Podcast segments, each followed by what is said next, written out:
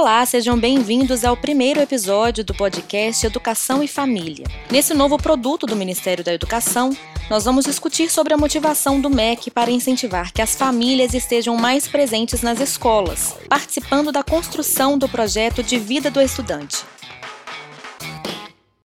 Para isso, contaremos hoje com a participação do diretor de formação docente e valorização de profissionais da educação, Renato de Oliveira Brito.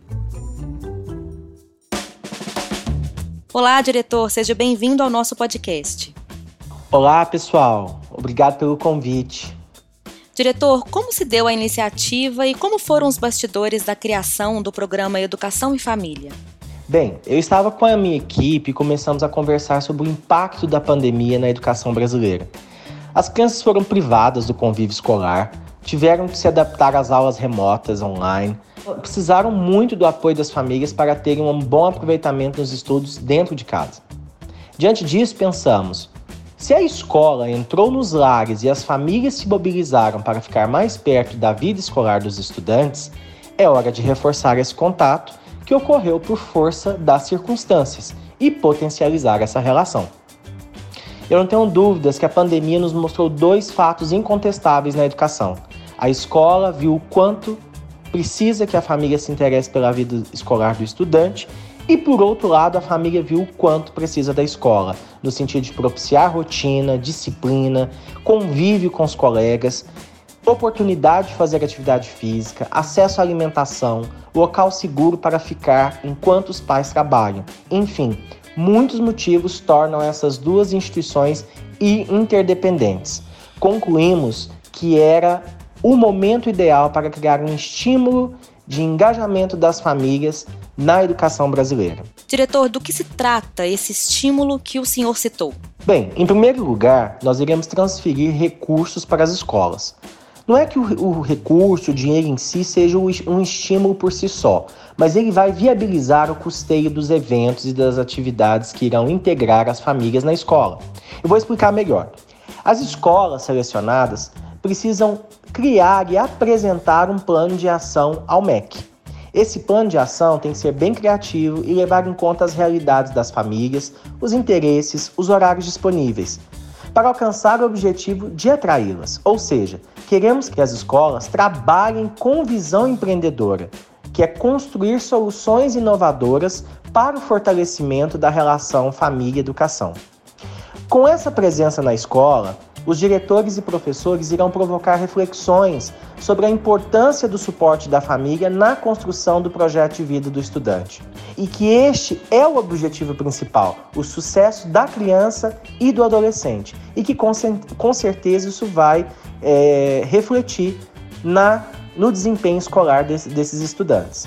Em 2021, nós selecionamos 5.755 escolas para aderirem ao programa Educação em Família e receberem os recursos. E vamos monitorar tudo isso para ver o impacto na educação. E existe a expectativa de o programa chegar a todas as escolas do país? Nessa primeira etapa, fizemos uma seleção de acordo com alguns indicadores. Um deles foi o IDEB. E também buscamos abranger todas as regiões do país. Então, nesse primeiro momento, são 5.755 escolas. Em 2022, nós passamos para mais 17 mil escolas. Ao todo, isso representa apenas 15% das escolas públicas do país. Mas o nosso sonho, sem dúvida, é alcançar todas as 138 mil escolas existentes nas redes públicas do Brasil. Quero destacar também que se trata de um convite à escola para aderir ao programa. Na verdade, as secretarias de educação estaduais e municipais é que autorizam a escola a aderir e o diretor, por sua vez, toma a decisão em conjunto com toda a sua equipe. Inclusive, orientamos que as atividades e eventos que serão planejados para os familiares sejam construídos e pensados com todos os profissionais da escola. Diretor, quais são os resultados esperados com o programa Educação em Família? Os resultados que nós esperamos deste programa, com certeza, resume-se muito bem a uma frase: a melhoria da qualidade da educação brasileira. Quando a família se convence da importância de valorizar os assuntos da escola, isso se reflete, por exemplo, na pontualidade do aluno. no fato de ele não faltar às aulas, entregar as tarefas em dia. Então, o desempenho dos estudantes vai melhorar, eu não tenho dúvida disso. Inclusive, a família pode apresentar mais exigências com relação ao projeto pedagógico da escola. Isso vai desafiar os diretores e professores a oferecerem respostas. Então ocorre um ciclo de melhoria de qualidade. Além disso, a caminhada de um estudante que o levará até a vida profissional não pode ser solitária. Quando a família oferece suporte e presença, esse estudante se sente motivado e não desiste. Ele vai se dedicar mais à escola e estruturar um projeto de vida. Os profissionais da educação e família irão ajudar o estudante a construir e realizar esse projeto, esse sonho de um futuro profissional. Ou seja, programas como esse, eu não tenho dúvidas, a gente faz um país muito melhor. Esse foi o primeiro episódio do podcast Educação e Família.